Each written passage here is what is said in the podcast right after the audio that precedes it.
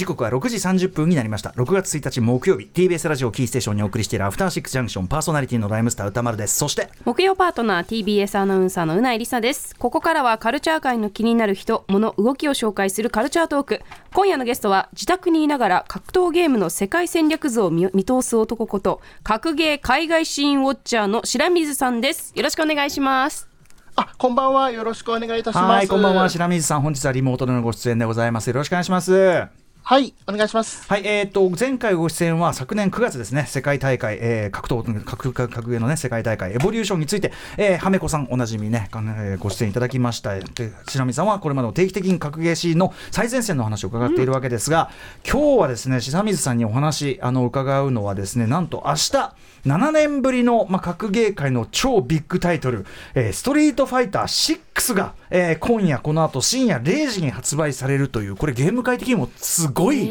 結構大事件、まあ、ゼルダもあったばっかですけど、はい。ちょっとそれに勝るともというようなビッグニュースですよ2023ね。年を代表するビッグタイトルの一つですもんね。ね。えはい。ということで改めてですが「ストリートファイター6」えー周辺情報というかねえーうなえさんからちょっと押さえておきましょう。はい。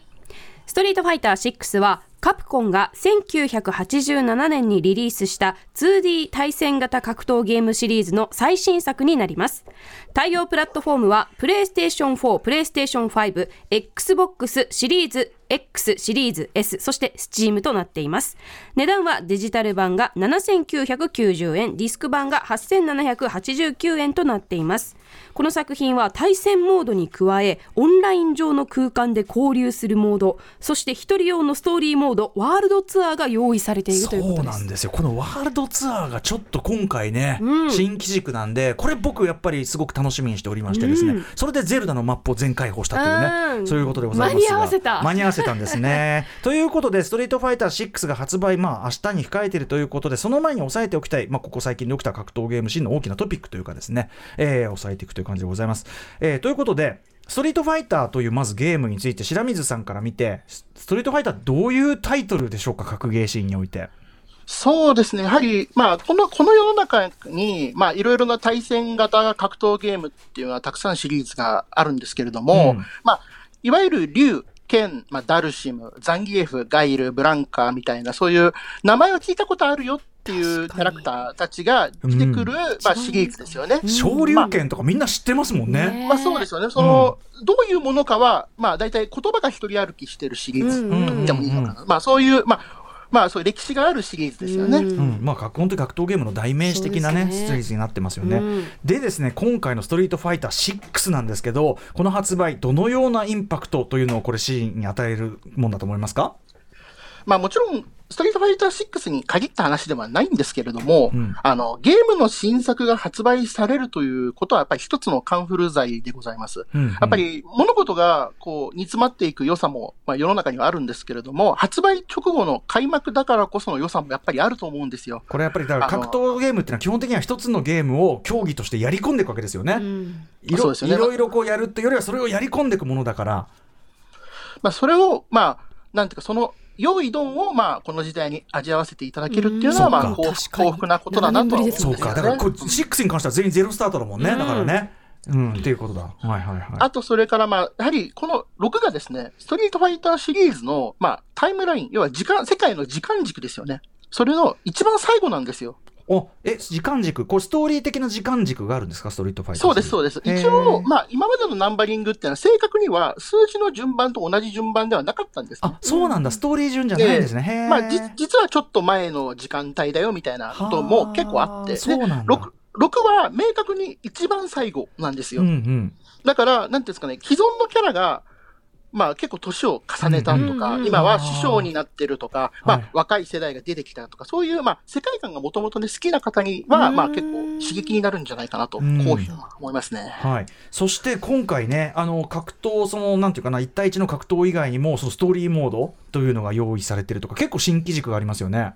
はい。まあ、その、特にですね、このストーリーモードと言いますと、これが、いわゆる、まあ、格闘ゲームのストーリーモードと聞くと、大体その登場するキャラクターを操作して、まあ、世界観に触れるということが、うんまあ、大体お、まあ、普通なんですけれども、はい、今回は自分自身のアバターを使って、まあ、世界に触れていく。そうなんだそうなんだじゃあ竜とかを主人公にしてプレイしていくんじゃなくってはい。自分なんですね。そうです。そしてまあ、それでそのストリートファイターの世界に触れたりとか、いわゆる既存の有名なキャラクターたちと交流をしていく。っそうていう、まあ、形なんですね。まあ、師匠ポジションとか、そういう付き合いとかもできるみたいですよ。へえ、師匠ポジションで。へー竜とかの師匠ポジション。へえ、だからキャラメイクから入るってことですよね。そうですね。まあ、それでまあ、自分が弟子になって技を教えてもらうみたいな感じ。それだけで一本のゲームとして普通に成立しそうなのに、ねこれめちゃめちゃ楽しみなんだよね。でですね、まあ、あのストリートファイター6はまあ明日発売で私も楽しみにしておりますが、えー一方、前作ですね、ストリートファイター5はですね、2016年から7年間、これ白水さん、7年間格闘ゲームシーンの本当にど真ん中に居座り続けたわけですよね。はい、とんでもないです、そんな。ねはい。でガーンって、いや、ストリートファイター、要するにでかい、すごいビ大きいタイトルだったってことですよね。なまあ、そうですね。長い歴史がありますね。7年ですからね。うん、でこの「ストリートファイター5」の時代をちょっと今今日は振り返っていこうと思うんですがこれ振り返る意義というのを改めて白水さんから言うとどんな感じでしょう？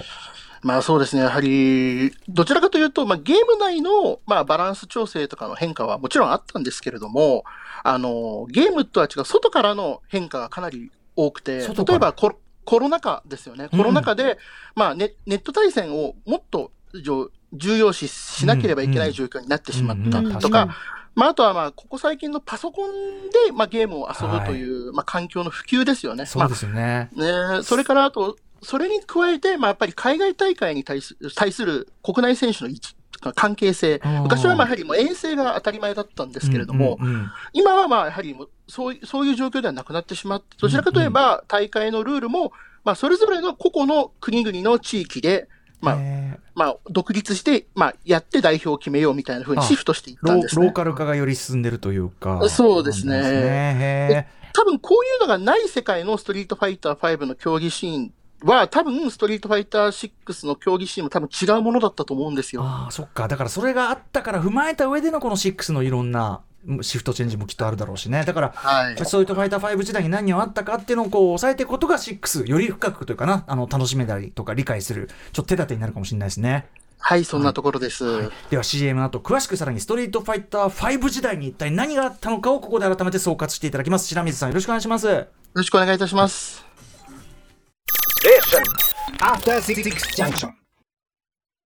生放送でお送りしていますアフターシックスジャンクション今夜のゲストは格ゲー海外シーンウォッチャーの白水さんです。白水さんよろしくお願いします。あよろしくお願いします。はい。ということで白水さんには、えーこれから始まるストリートファイターファイター6時代と言いましょうかね。明日から始まるわけだから、えーそれをもっと楽しむため前作ストリートファイター5の起きた期間に起きた、えー格闘ゲーム界の重大トピックをまとめていただきます、はい。白水さんまず、えー注目ポイント何でしょうか？まあ、やはりコロナですよね。あの、コロナの関係、コロナ禍で、やはり世界中の格闘ゲームコミュニティはオンラインとの関係を深めざるを得なかったんですよ。うんオンライン大会をやったりとか、オンラインでよりみんなでやり取りして、まあ、どうにか、や、自分たちのやれる方法をやろうっていう。うんうんで、その結果ですね、もともとオフライン大会にはちょっと参加するには足が重い人たちの受け皿になったんですね。そうか参加障壁がちょっと下がったっていうかそうですね。その昔だったらまあ、オンラインでなと思っても、もうそうさせざるを得なかったわけですから、うんうんうんまあ、そういう人たちが、まあ、来るようになった。で、うんさらにこのコロナ禍で、まあ、要は、ネット文化とか、まあ、ライブストリームとかゲームとの距離を縮めた方もやっぱりいらっしゃそれるわけ。はね、うん。うん多いですよね。はい確かに。そうですよね。で、まあ、そう、で、今、オフラインが再開しつつあるじゃないですか。うんうん。うんそしたら今度は、そのオンラインで触れた方々が、オフにも行ってみようかなとか、あー。会ってみたくなりますもんね。そうそうそう。あるいは、彼、彼オンラインで活躍してるから、うん。ちょっと呼んでみようよみたいな流れもあるんですよ。うんうんうんうん。まあ、腕き、腕がいいわけだからさ、みたいな。うんそういうハイブリッドな文化が続くんかなって、私は思っております。だからある意味コロナがあったことでちょっとさらにちょっと広げるっていうかそういうきっかけにもなったんですね、じゃあ実はね。まあ、そうせざるを得なかった結果、まあ、予想外の方向にうんコミュニティが広がったって感じですかね。なるほどね。はい。えー、あとはね、だからそのやっぱりさっきおっしゃったようにパソコンを使ったゲーム環境がみんな整ってきて、そうするとあのゲームチェンジャー、それこそゲームチェンジャーっていうか、今までの据え置き機とはちょっとこう精度が、戦いの精度が変わってきたりとか、あれも大きかったですよね。まあそうですね。競技シーンには明確に影響を与えましたね。本当に。うん、本当にゲームチェンジャーというかね、うん事態も起こりましたよね。さらに、はいえー白水さん、えーじゃあコロナ以降ネット対戦というかね、それオンラインがちょっと増えていいこうという話を伺いましたが、続いてトピックなんでしょうか？そうですね。まあ、ストリートファイター5に登場したエドというキャラクターの、まあ、操作系統の話なんですけれ操ども。作系統、はい。まあ、要は、まあ、エドっていうのは、まあ、ストリートファイター5シリーズの中ではコマンド入力が、まあ、ちょっと独特で、うん。まあ、ボタンの同時押しとか、まあ、割とちょっと、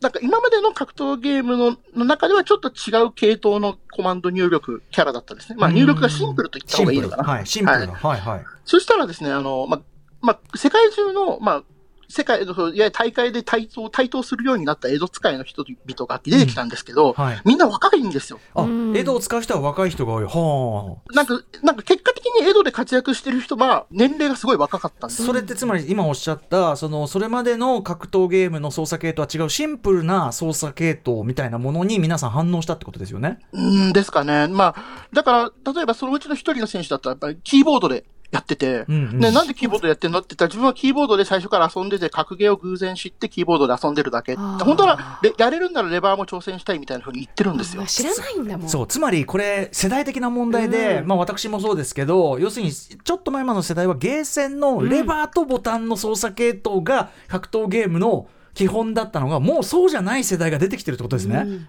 だから最初にたまたま触っただけなんですよね。たまたま最初、家で遊んできた人は、た最初がたまたまパッドなんですよ。うんうんで、今、そのレバーがないボタンだけのレバーレスコントローラーで活躍してる若い方とかもいらっしゃいますけども、うんうん多分そういう人たちもシフトしてった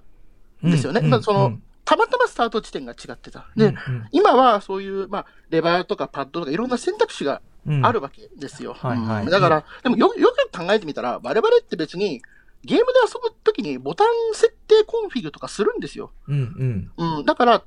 たまたまそういう自分に合わせてやるっていう文化がより広がったのかなという気がします。そうか今もうそうだよね。それぞれのそのアウトプットその使ってるコントローラーとかうん状態違うのもデフォだもんねもはやね。なんかやっぱり格闘ゲームはレバーでやる。アーケードしゲーム型でやるっていうなんかなんだろう固定観念があったけれどうんうんうんうんも今の若い子たちは最初のもう入る段階がコントローラーだったり、ずっとキーボードだったりするから、ね。もうそういうのがなくなってるってことなんですうんね。そしてそれに対応するかのように白目さんストリートファイター6は操作系統クラシックとモダンっていう2種類大きく2種類そこからさらに細かく調整もできるけど、これもある意味そういうのに対応してるってことですかね？そうですね。まあ、その、これまでそういう取り組みが全くなかったわけではないんですけど、ちょうどそのストリートファイター6も、その一つの選択肢として、まあゲーム側が用意してくださってくれているという感じですかね。うんうんまあ、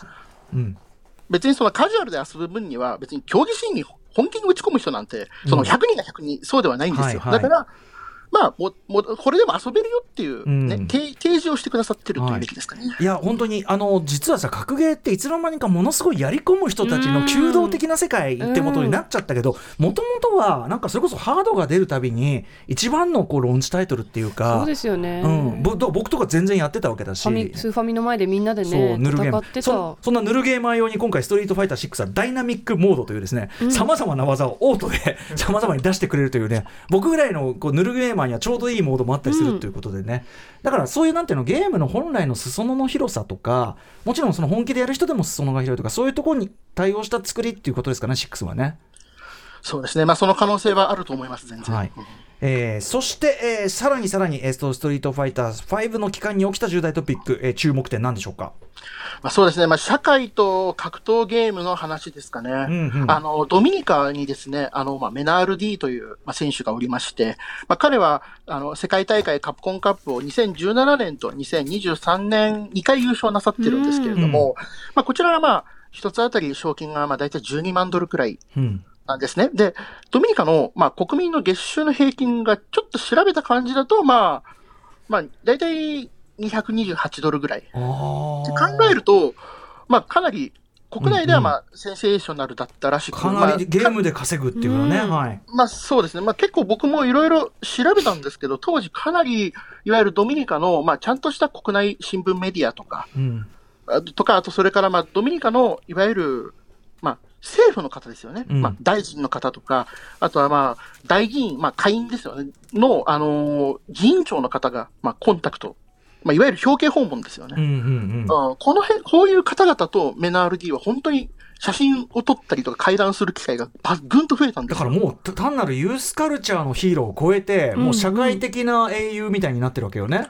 そうですね。もちろん、まあ、大人のね、駆け引きも、まあ、あるとは思うんですよ。うんうんただ、まあ、メダ本人も、まあ、自分の人生が変わったと。まあ、それを受けて、まあ、同じ国内のプレイヤーとか、チームとか、ね、大会の運営とかにもサポートもしてますし、まあ、こういうニュースを受けて、また、さらに次の世代が興味を持ってくれるかもしれないですよね。これだからドミミカの話ですけどもそういう感じでなんていうかな全世界的にやっぱりゲームで成功できる人っていうのが、まあ、増えてきたのもこの期間の特徴って感じですかね。そうですよね。あの、以前お話ししたパキスタンのアルサン・アッシュうんっていう選手も、ついこの前、えっと、あの、国内の前首相、前の首相様と会談して、ええまあ、そのパキスタンの e スポーツの可能性とか、まあ、我々の、ま、渡航ビザの、まあ、ハードルの問題とかを、まあ、大変でしたもんね、試合来るのがね、大変な話だはまあ、話し合ったりとか、あとそれから同じく中米のプエルトリコという国の、はい。あの、モノさんっていうプレイヤーがいるんですけども、彼は、あの、まあ、彼は自分で大会も運営するし、自分で大会に出て優勝もする人なんですけども、うんうんうん。まあ、この前、まあ、2021年末かな、パンク選手を倒して優勝したことがあるんですけど、うんうんうん。アメリカの大会。あとは、今年3月、エボジャパンで1000人以上参加して5位入賞とかしたんですけど、うんうん。この前、あの、プエルトリコのいわゆる観光業うん。のツーリストのパネリストとして出演して e スポーツが、まあ、自分たちの、まあ、かまあ、いわゆる大会がですよね、うんうんうん。イベントにみんな来てよみたいな、そういう観光的な面でうん何かうんできるんじゃないかっていうパネリスト出演をしたそうです。へえ、なんか今まで白水さんたちの話の中に出てきたような、そういう若い、しかもなんていうかな、あそこでもゲーム盛んなんだなんて最初は言ってたようなところのうんうん選手たちが、そうやって、なんていうかな、まあ、国内の中で重要な存在になっていき、なんていうのかな、ちょっとこう、今ま、まいろんな国の事情あるけど、パキスタンとかあるけど、なんかそういうのを乗り越えていく一つの、なんかこう、ちょっといい希望のある動きっていうか、ゲームを通じて、なんか若い世代は、うんなんか新しい世界のつながり方してるっていうか、なんかそういう話にも聞こえて、なんかすごいいいなと思うんですけど。まあ、正直、こういう広がり方をするっていうのはまあ全然予想もできなかったんで、うんまあ、ね、それで、ますます間口、間口っていうか、まあ、興味がね、広がるならね、こういう形の、まあ、コンタクトの仕方もありかなと私は思うんです。やっぱ白水さんにずっとアッシュ先生の話聞いてるから、んえあのアッシュ先生さんが？みたいな感じになりますよやっぱね。いや、なんかどんどん話がでかくなってる気がするんですけどね。あいや熱いそれは。はい、えー、でですね、まあ、ストリートファイター5の期間はこれで、まあ、ひとまず、わ終わりかわかんない、まあ、これからもね、遊ばれ続けると思うけど、まあ、6のとりあえずね、評判次第、でも、まあ、現状、シプレイのなんか、評判はすごいいいみたいなんで、うん。ストリートファイター6時代に入っていく中、えっ、と、白水さんが注目されるストリートファイター6関連イベントってあるんですか？はい。え一つは、えっ、と、7月の頭に開催されます、南アフリカ共和国で、レッドブル様が開催する、レッドブル組手という大会があります。レッドブル組手？うん。レッドブル組手。えっ、と、うん世界中から15人の有名なプレイヤーを紹介、招待して、で、1枠当日予選、まあ、現地の強い人を、まあ、呼ぶっていう南アフリカの、ことでそれ、そう、それで16人で戦うという大会です。面白いで、さらにですね、日本では、その当日予選に送るための予選も開催されます。つまり6月17日に、まあ、日本の人たちが戦って優勝した人は当日予選頑張ってってみんなで送り出す大会も開催されなるほどその一枠巡って。そうそうすごいそう。本当に強いならいけるでしょうという。まあ、これもレッドブル様があの支援してくださるそうです。しかもこれだってストリートファイター6これから発売されるやつで、これだけの豪華大会だってもうスーパースターまあそれだからドリーム掴む人もいるかもしれないけど。だって1ヶ月しか調整期間ないですよね。もうだってもう6月発売ですからね。はい。いやだから面白いよね。全員全員ここに向けてさだってもうやり込んでだって多分分析してくるわけだから。これまで使ってたキャラクターはやっぱりちょっと6だと合わないからキャラ替えとかもきっとありますよねまあ同じキャラでも違う性能は全然ありますよね。だからそのあたりの調整個々の選手が1ヶ月でどうするのかとか、でやっぱこのさレッドブル組手2023を見るとそのストリートファイター6がどうこうこれからなんていうかななっていくかちょっと見えますもんねきっとね。